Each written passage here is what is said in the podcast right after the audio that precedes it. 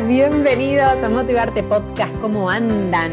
Bueno, otro episodio de esta segunda temporada en Motivarte Podcast. Yo soy Flor Palumbo y los voy a acompañar para conocer una nueva historia. Una historia que, que yo sigo hace mucho porque las vueltas de la vida ya me la habían cruzado. Entonces, este, nada, me, hace mucho que tenía ganas de tenerla en este espacio. Y estoy hablando de Flor, Floxy, para el mundo entero, que no es, no es tu círculo íntimo, segura. Bienvenida, Flor, ¿cómo estás? Hola, Flor, ¿cómo estás? Qué lindo estar acá en este espacio. Bueno, muchas gracias. Te decía recién que nosotros nos habíamos conocido allá como por el 2016, 2017 en Cerro Castor, cuando todavía eh, Floxy tenía la, imagen de una zafata de, de Panam, ¿no? Y, sí. Así que bueno, desde ahí que, desde ahí que te sigo y, seguí todo tu, crecimiento y tu evolución, que me encantó. Y, quiero que hablemos hoy un poquito de esto porque creo que tenés mucho para dejarnos. Pero para empezar, y para la gente que no te conoce y para los que te conocen también, quiero que me cuentes quién es Flor. bueno, ¿quién es Flor? Qué, pregunta, ¿no? un poco este, amplia. un poco amplia, un poco amplia. Bueno, actualmente... Em, siento que soy una, comunicadora, una motivadora, eh, una persona que, fue creciendo a través de los años por el fruto de, su trabajo, de, muchos años de haber incorporado nuevas herramientas, tanto en lo laboral como en el aprendizaje.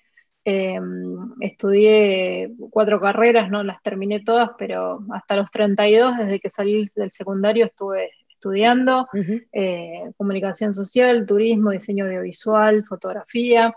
Después de muchos años trabajando en aviación, estuve 20 años estudiando, eh, perdón, trabajando en, lo que es eh, líneas aéreas, en distintas líneas aéreas en el aeropuerto de Seiza. yo seguía estudiando y no, no sabía bien, digamos, para qué, porque seguía con mi carrera en la aviación y bueno, hasta que un día este, surgió la posibilidad o, la inquietud quizás de, abrir un blog de viajes en, allá por el 2014 y empezar a, unir todo eso que me gustaba.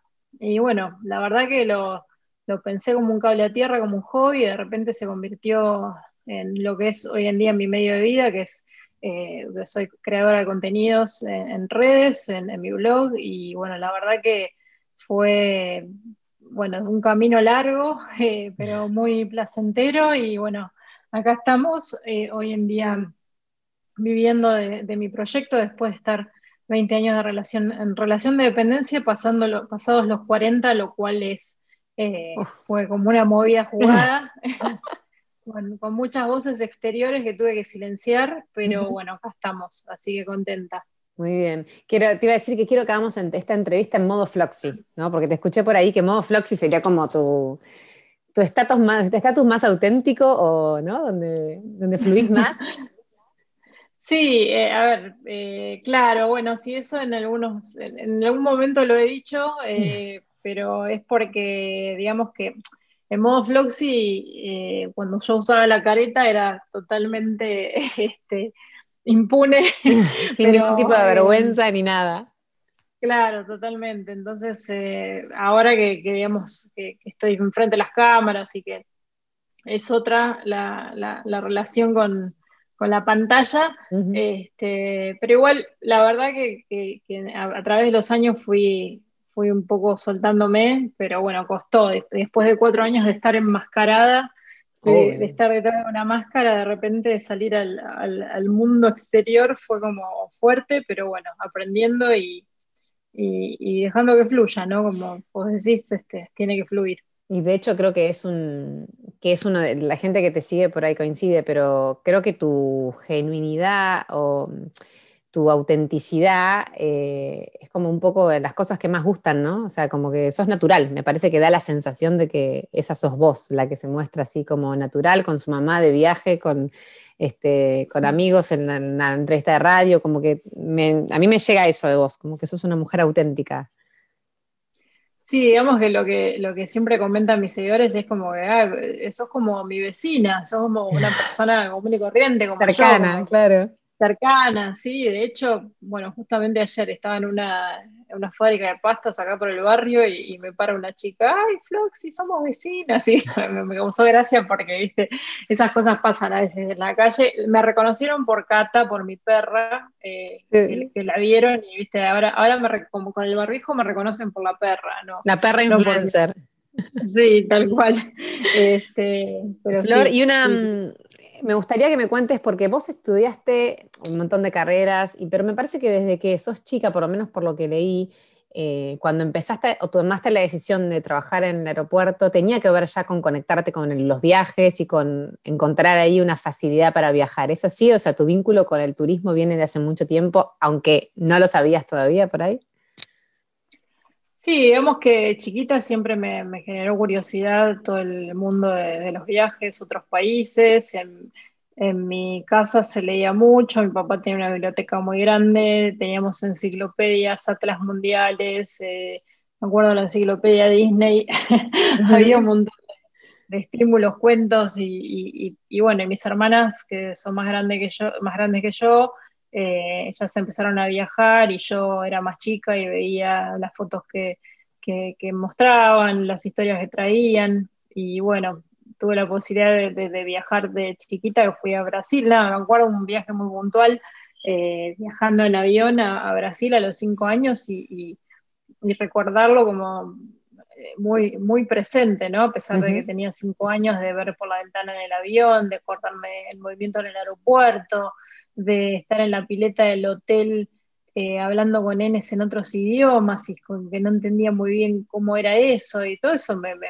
genera curiosidad de chiquita. Y, después cuando hice un viaje de intercambio a Estados Unidos, cuando terminé el secundario a los 18, ahí me di cuenta que, viajar te abría un montón de puertas y posibilidades y sobre todo la chance de, de ser uno mismo, porque digamos, cuando uno llega a un lugar no es más que un extraño y tiene la posibilidad de resetearse y, ser quien realmente uno es sin prejuicios y sin nada, porque la persona que tenés enfrente no tiene ninguna información tuya. Entonces, eh, más allá de eso, todo lo que aprendí en los viajes, todo entender que las culturas, los idiomas son distintos, pero los seres humanos son siempre los mismos, entonces eh, dije, yo quiero vivir viajando, quiero encontrar la forma de, este, de, trabajar con algo que, me, tenga que ver con los viajes. Y, bueno, en ese momento tenía un amigo que trabajaba en, línea aérea y yo veía que él viajaba bastante por las facilidades del mismo trabajo, entonces dije, bueno,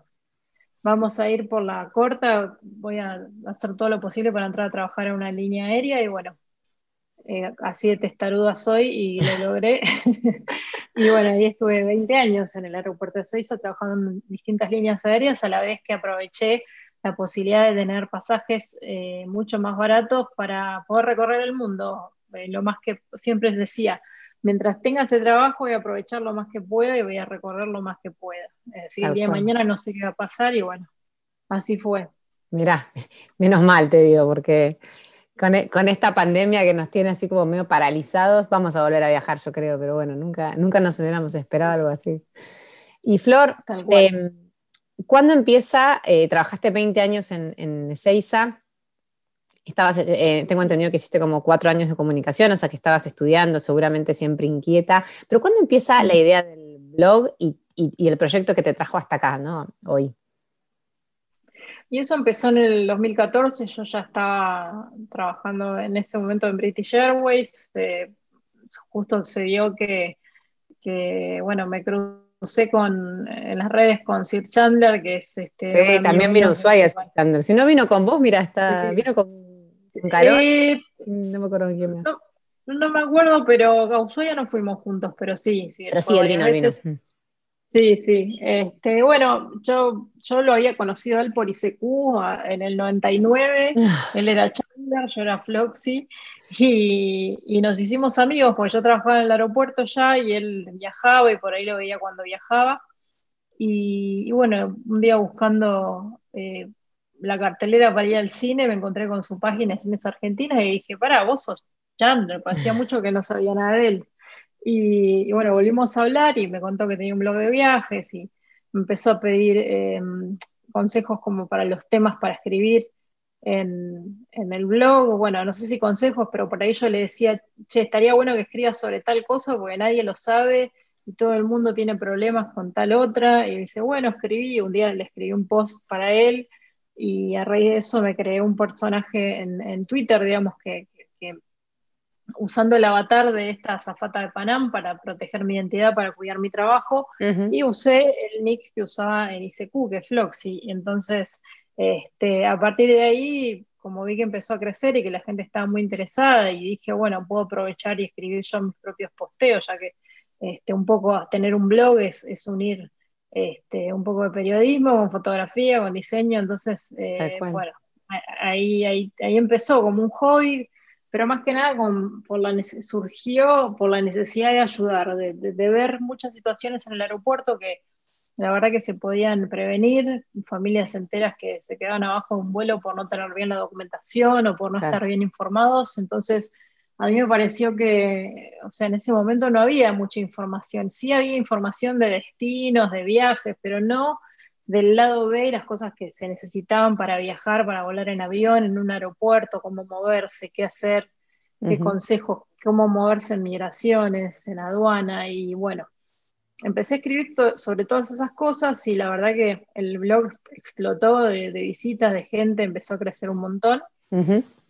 Y bueno, a mí ya llegó un punto que después de, cuatro años tuve que, tomar la decisión de elegir, o bueno, sigo en la aviación, que, tenía una buena carrera, un buen trabajo, buenas vacaciones, buen sueldo, no es que estaba mal, no es que dejé un trabajo que no me gustaba, sino que dejé mi, trabajo para seguir algo mayor todavía que me da más satisfacción, em, que, es mi pasión, que es poder transmitir y comunicar eh, eh, como lo hago ahora a través de mis redes y, poder llegar a, muchísima gente.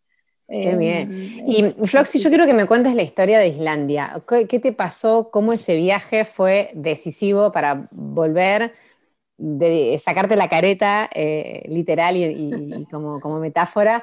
Y, yo quiero que me cuentes lo, esto que sentiste, ¿no? ¿Qué, te pasó ahí que volviste y hiciste el clic?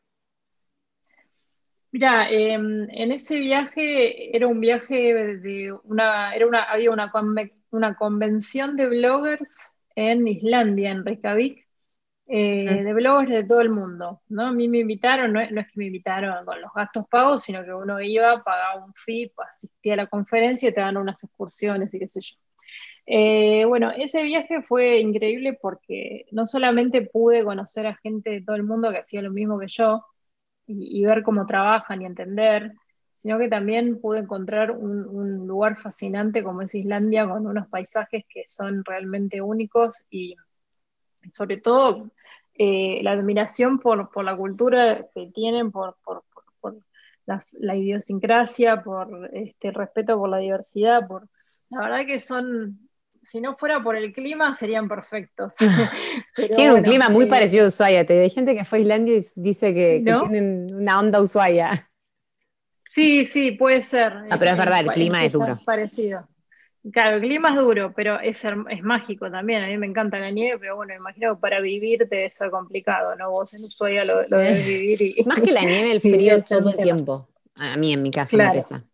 Pero... Claro, claro, entiendo estaría pegado a una estufa, este, pero al em, pero bueno, lo que me maravilló de Islandia fue eh, no tener, estar en contacto con la naturaleza 100% y no tener ningún tipo de distracción contaminante visual de ningún tipo, de, de ningún tipo tampoco nada de consumo, o sea, era simplemente ir y disfrutar el lugar, porque no es que, viste, como vas a Estados Unidos tenés un montón de contaminación visual de, de, cosas que por ahí te surgen las ganas de comprar y ni necesitas. En cambio acá era eh, la naturaleza y vos, ¿viste? Llega un momento, me dieron un auto que, alquilé por una semana y yo los momentos que más disfrutaba eran manejando en la ruta. Eh, con la inmensidad del paisaje en medio de Islandia, era como una locura. Yo estaba ahí sentada y decía, ¿qué estoy haciendo acá en Islandia manejando en medio de la nieve? Este, y bueno, fueron momentos de soledad en los cuales disfruté mano a mano en contacto con la naturaleza y que ahí em, ese viaje fue especial porque yo lo, fui transmitiendo en, en, Instagram y en Twitter y la, respuesta de la gente fue muy fuerte, fue como estaban todos muy copados, se ve que, que yo estaba como muy emocionada y, transmitía las cosas de una forma que quizás antes no lo había hecho o no tan así. Entonces las devoluciones de la gente fueron tan lindas que, que la verdad que dije, bueno, la verdad que me gustaría estar siempre en este estado, eh, en este estado de poder transmitir un viaje y llevarle a la gente lugares que por ahí no, conocen o ni siquiera soñaron nunca en conocer, o, bueno, eh, después de ese viaje a Islandia que hice yo, muchísima gente fue y me mandaban las fotos desde Islandia, es una locura, no es que es Mar del Plata, ¿viste? Claro. iban hasta Islandia y motivados eh, por, por el viaje que hice, por ver lo que vieron, y para mí eso un poco fue eh, en Islandia donde tomé la decisión de dedicarme full time a, crear contenidos eh, de viaje para poder llevar a la, gente del otro lado de viaje conmigo, para que sientan que están viajando desde su sillón.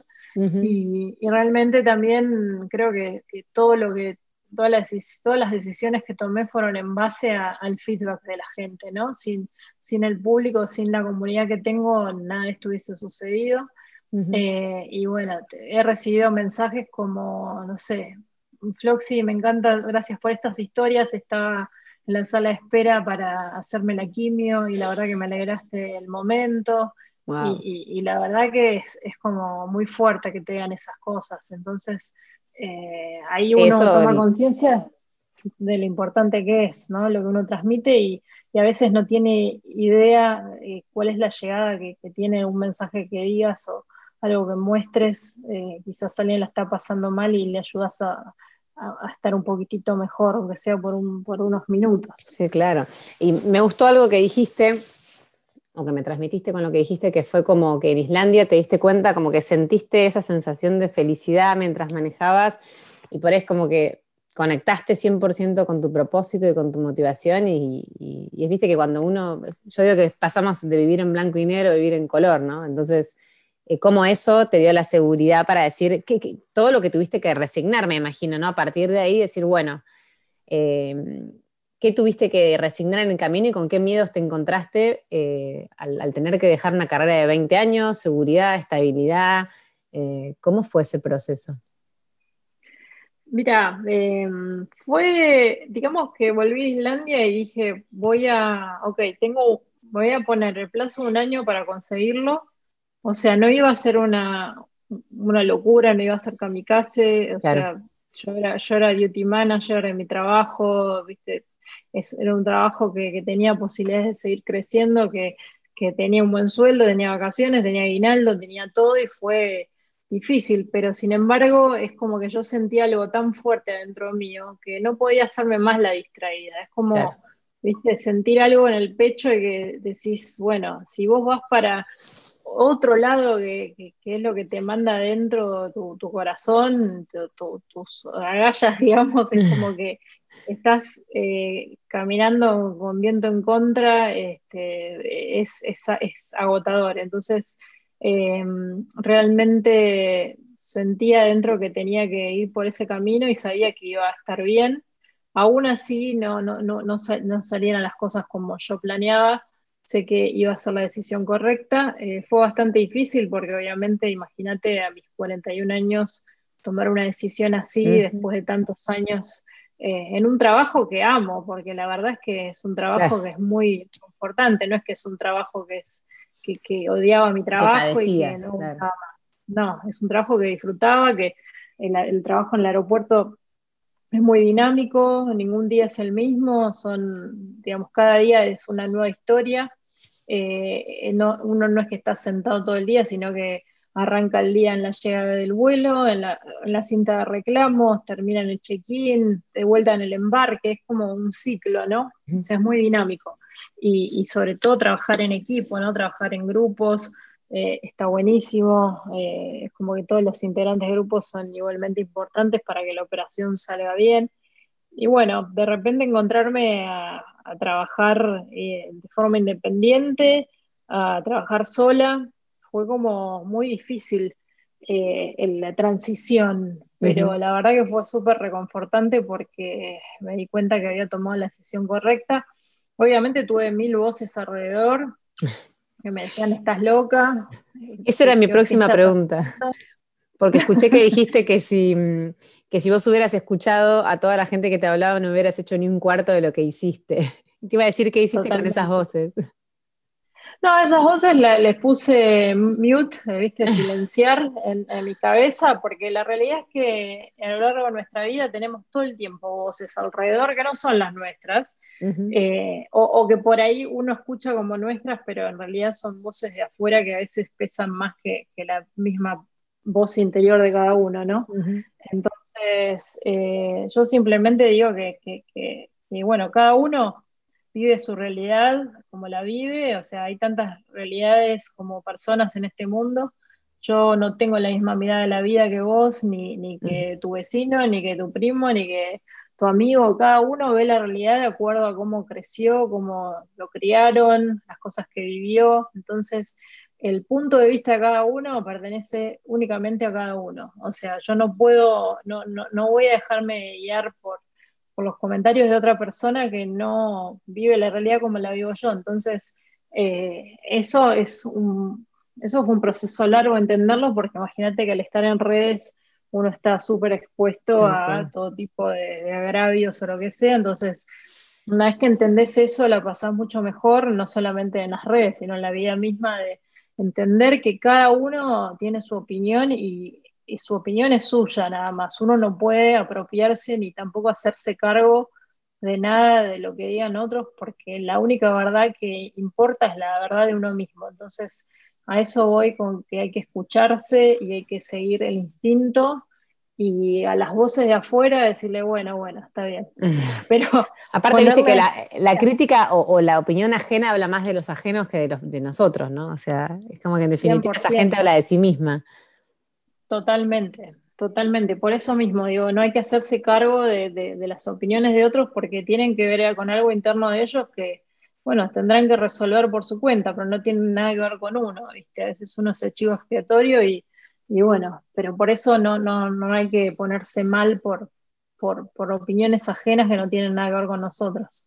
Qué bueno, qué bueno que, porque hay que ser, yo creo que hay que estar muy seguro de lo que estás haciendo y, ser valiente también, porque son pasos como importantes y, aparte, ¿qué, ¿qué miedos se te venían? ¿Tenías como un plan B o, te estabas 100% segura de que te iba a ir bien, eh, digo, con alguna capacidad de volver o directamente dijiste, me tiro la pileta, no tengo plan B? Mira, eh, me, aseguré, me aseguré una parte de, mi sueldo, digamos, eh, con los sponsors que conseguí y todo, como para alargarme, como para tener para cubrir. Está bien, una, base. Mm. Una base, eh, me moví durante todo ese año como para conseguir más, más trabajo. Obviamente cuando uno deja un trabajo en dependencia, le abre la puerta a nuevas oportunidades porque ya dejas una franja de tiempo libre que antes no tenías. Entonces, al, soltar unas cosas, le abrís la puerta a otras. Y, esto es así. Lo que pasa es que hasta que vos no soltás, eh, no, esas oportunidades no se dan, porque uno tiene que estar, digamos, convencido y tiene que estar abierto para que eso suceda. Eh, entonces, eh, es así. La, historia, ¿no? los miedos que tenía eran sí, eh, que no me alcance la plata, que no pueda vivir sola, que no, no sé, que no pueda seguir manteniendo el estilo de vida que tenía, que, pero realmente si, si, me iba mal eh, a nivel laboral o no podía sustentarme económicamente, yo sé que tengo un montón de habilidades y experiencia en, en, el aeropuerto, bueno, adquirí todas las, las, formas posibles de manejos de crisis que te ocurran, eh, aprendí muchísimo con cursos en distintos países que, me mandaron a hacer capacitaciones, más todo lo que aprendí. Yo sabía que llegado el caso, si tenía que buscar trabajo nuevamente, eh, el trabajo no, me iba a faltar, o sea, pero porque tampoco se me caen los anillos por buscar otro trabajo que no tenga nada que ver con lo que hago, o sea, si, tenía que subsistir lo iba a hacer de cualquier forma, entonces eh, estaba también con la con el convencimiento que, bueno, que si salía, no, si no salía tan bien como yo planeaba, iba a buscar la forma. Este, y bueno, también el hecho de que en ese momento estaba sin pareja y tampoco tengo hijos, obviamente también ayuda, no es lo mismo alguien que tiene una familia a su cargo, que tiene hijos, tomar semejante decisión que alguien que eh, no tiene nadie dependiendo de, esa persona. Eso, eso en realidad también. ¿Y qué pasó, Flor, cuando llegó la pandemia? Porque tu trabajo es como fue uno de los más este, afectados por la pandemia y yo te decía el otro día que me gustó, vos antes también dabas clases o dabas haciendo unos talleres de comunicación, pero bueno, sentí como que le pusiste más foco y supiste reinventarte eh, en este tiempo. ¿Qué, pasó? Sí, la verdad que me encontró, yo en el 2019 viajé muchísimo, eh, viajé mucho, mucho, di como cuatro vueltas y media al, globo terráqueo, no. todos los viajes que hice. Este, una locura. Había quedado bastante cansada, pero ahora hoy en día miro para atrás y agradezco tanto haber podido viajar tanto, porque, bueno, obviamente viajar ya no es lo que conocemos, por lo menos hasta ahora, ¿no? Hasta que pase un tiempito. Y mm, quizás, bueno, van a haber nuevas formas seguramente, pero eh, realmente me encontró justo en mi casa, parada, eh, ya estaba dispuesta a volver a viajar y bueno, pasó todo lo de la pandemia, así que lo que hice fue poner a disposición todas las herramientas que yo tenía, aprovechando la audiencia y mi comunidad como para poder ayudar en ese momento.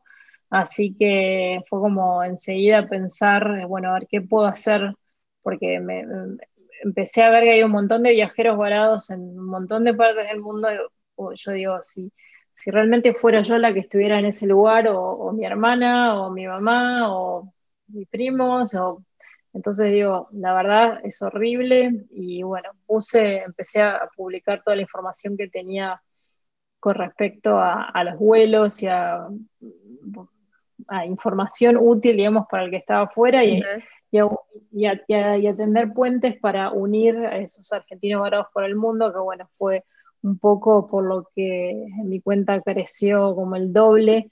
Eh, mucha gente me empezó a seguir por eso, me reconocieron en los medios como Clarín, La Nación, La Voz, El Cronista, y la verdad que fue, fue como muy desgastante eh, mentalmente porque eh, nadie los escuchaba, no les daban espacios en los medios a, los varados en el mundo, y, bueno, yo fui una de las pocas que les di el, espacio y la verdad que las historias que contaban eran muy duras.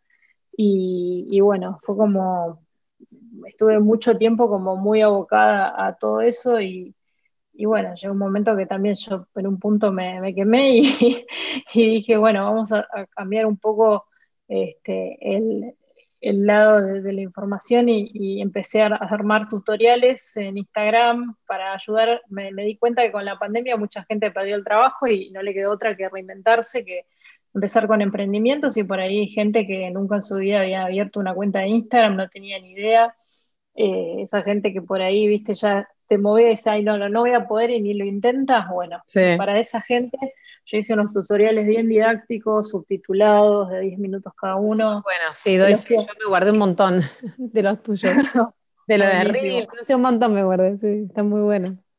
Espero que, que, te hayan servido porque eh, sí me lleva bastante trabajo, pero bueno, la idea era poder ponerlos a disposición para quien los necesite, quien estaba empezando y bueno, y después a raíz de ver el feedback con, los tutoriales y, lo que la gente pedía, este, empecé a idear como una serie de, cursos, de, ciclos online que se llamaba Hacer, en el cual consistía con por cuatro clases eh, en, un mes, eh, una cada semana, en las cuales eh, explicaba edición de fotografía, edición de video, Instagram para emprendedores y Canva, que bueno, es algo que es bastante sencillo de usar, pero bueno, hay gente que no está muy familiarizada con la tecnología y, es una herramienta muy fácil de usar para aprovechar, así que se unieron muchísimas personas de todas partes del mundo. Era muy loco muchísima gente.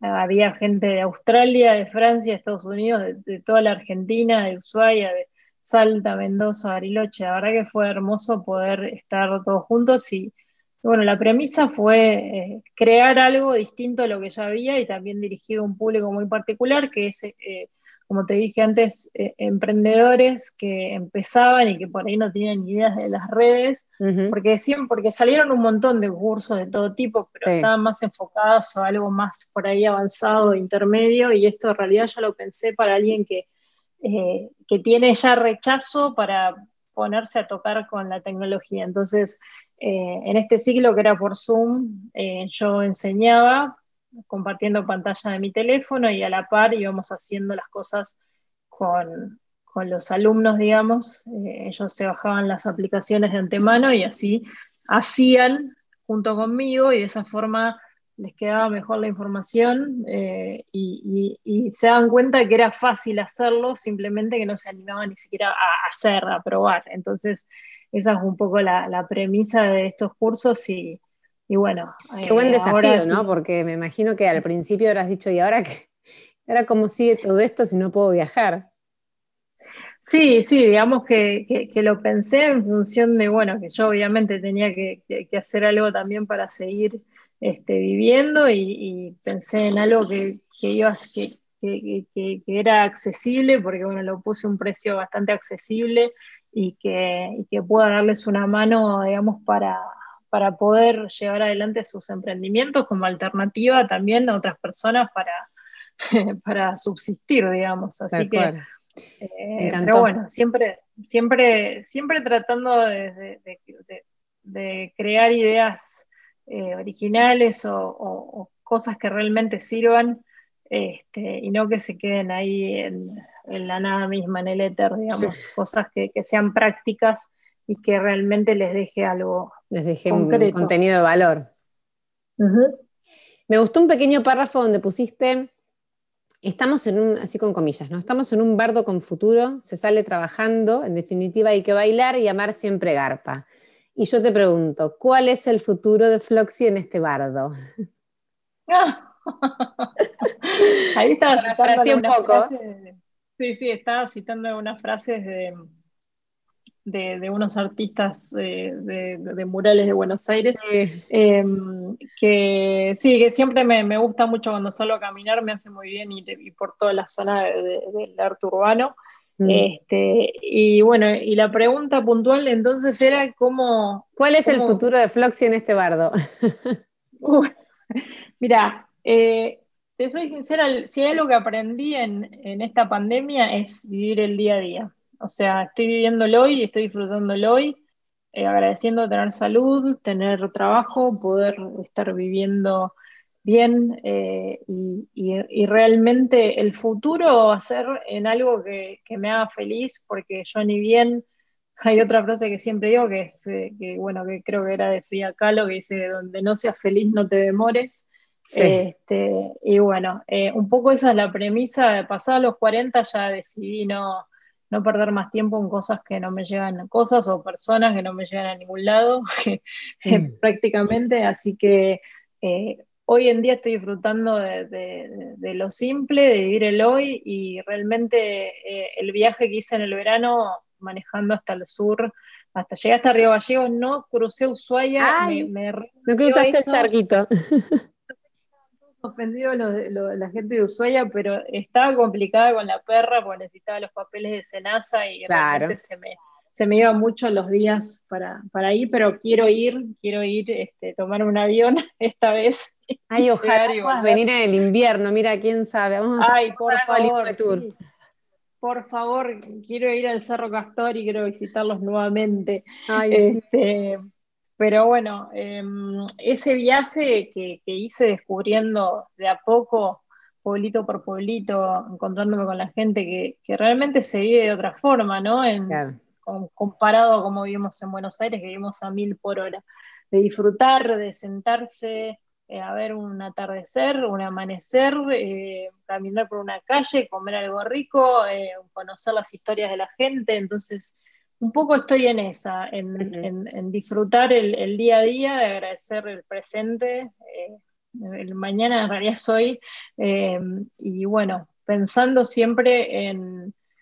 Yo soy muy inquieta y siempre digamos, soy curiosa y la verdad que siempre estoy pensando en cosas nuevas como para también ir creciendo y también ayudar y, aportar algo de valor y no ser eh, una más que, bueno, está ahí por, por inercia, digamos. Quiero hacer las cosas que realmente me entusiasman y quiero contagiar y, motivar a, la gente que me siga que, a que, digamos, bajen, eh, a, que, destruyan sus propios límites, porque estoy convencida que los límites solamente están en nuestra cabeza, que nada es imposible, y a veces, eh, a veces no, digamos, la mayoría del tiempo eh, las limitaciones no las ponemos nosotros mismos. Entonces, es importante que, uno pueda ver más allá y derribar esos límites, esos mitos, esos miedos. Que bueno, también otra cosa es que los miedos siempre están en uno, pero uno aprende a convivir con ellos y a domarlos,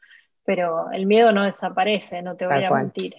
Pero uno, sin embargo, va, se levanta y sigue adelante. Entonces, eh, está ahí. Ah, lo hacemos a pesar del miedo, digamos. Sí. Totalmente. El miedo no, desaparece, pero lo hacemos igual. Entonces, creo que eso es, lo más importante. Qué bueno. Me parece. Me encantó. Bueno, muchas gracias porque llevamos como cuarenta y pico de minutos, pero antes de terminar, yo te conté que tenía, que siempre le hago las mismas cuatro preguntas a mis, a mis entrevistados de esta segunda temporada de Motivarte Podcast. Y la primera es que quiero que nos recomiendes un libro para la biblioteca virtual que estoy armando con todos los que han pasado por acá. Un libro que, que, que, no sé, que te haya gustado, que te haya cambiado, que te haya dejado algo. Eh, mira, eh, en realidad, el libro que motivó eh, el, este viaje que hice por la Patagonia es un libro que escribió Florence Dixie, que se llama A través de la Patagonia. Es una escritora escocesa de 1878, que fue la primera, la primera turista en la Patagonia. Y ella describe, ella se vino en barco desde Escocia con el marido, el hermano y unos perros, y se bajó eh, bueno, se bajó del lado de Chile, pero después pasó para el lado de Argentina y, cuenta todas las aventuras de, digamos, de, su travesía por la Patagonia en carpa, viste, cazando, y, realmente fue como inspirador porque hay algo, hay un juego ahí, ¿no? Es Florence Dixie, D-I-X-I-E, mm. y yo encontré que es muy parecido a Floxy, digamos, ¿no? Ah. A, a mi nick de fantasía, que en realidad yo no no, cuando lo armé, no, no tenía esta información. Por eso me pareció muy loco descubrir, porque un servidor me dijo, vos te pusiste este nombre en, homenaje a Florence Dix, y yo le digo, no, ¿quién? la vas a ver. Y cuando googleé la historia, y fue una mujer precursora en su época, eh, feminista, luchó por los derechos de la mujer, me pareció maravilloso, y bueno, me compré el libro, que lo conseguí ahí por Mercado Libre, y me acompañé durante todo el viaje que bueno, son, es la narración de las aventuras de, Florence por la Patagonia, es un libro a, través de la Patagonia, se llama.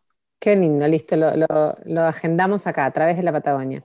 Una frase que, no sé, que te guste, que digas. Una frase, sí, la, que siempre, la, que una de las que más me gusta es eh, la de Maya Angelou, que es, eh, la gente olvidará lo que dijiste, o lo que hiciste, pero nunca olvidará cómo la hiciste sentir. Ah. Esa. no sé si la dije bien, pero sí, genera, es algo así. Creo que sí, igual se entiende el concepto, está, está, está muy bien. Em, un gran aprendizaje. Un gran aprendizaje, un gran aprendizaje. Em, uf.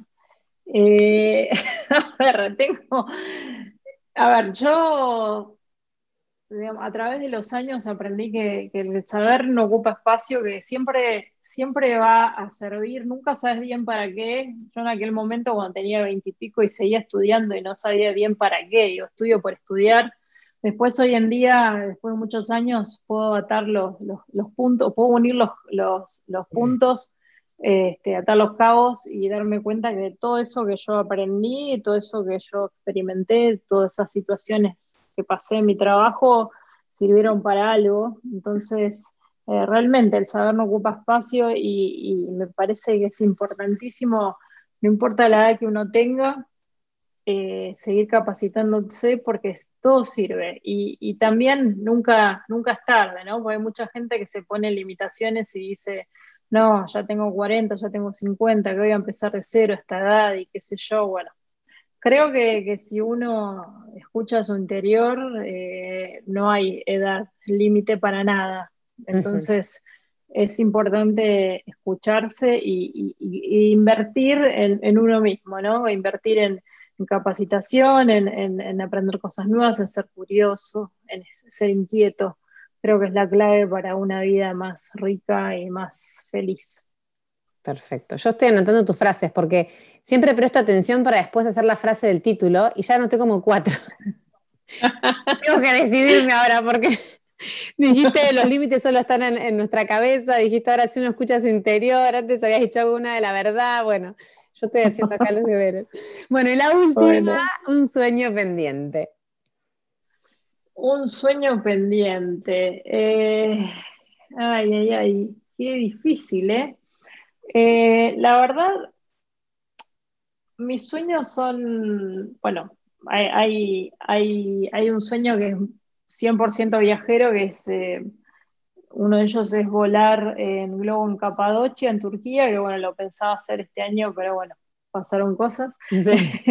pero mm, no, mi sueño es poder vivir bien y, que no me falte nada y tener una vida feliz dentro de lo que se pueda, ¿no? Porque para mí la felicidad son momentos, no es un estado constante, es bastante imposible porque en la vida pasan un montón de cosas, pero aferrarme a los momentos más felices que, pueda, ¿no? Acumular momentos felices y no, no cosas, no, no cosas materiales. Eso es un poco el sueño de lo que queda de mi vida, ¿no? que, que, eso lo pueda cumplir.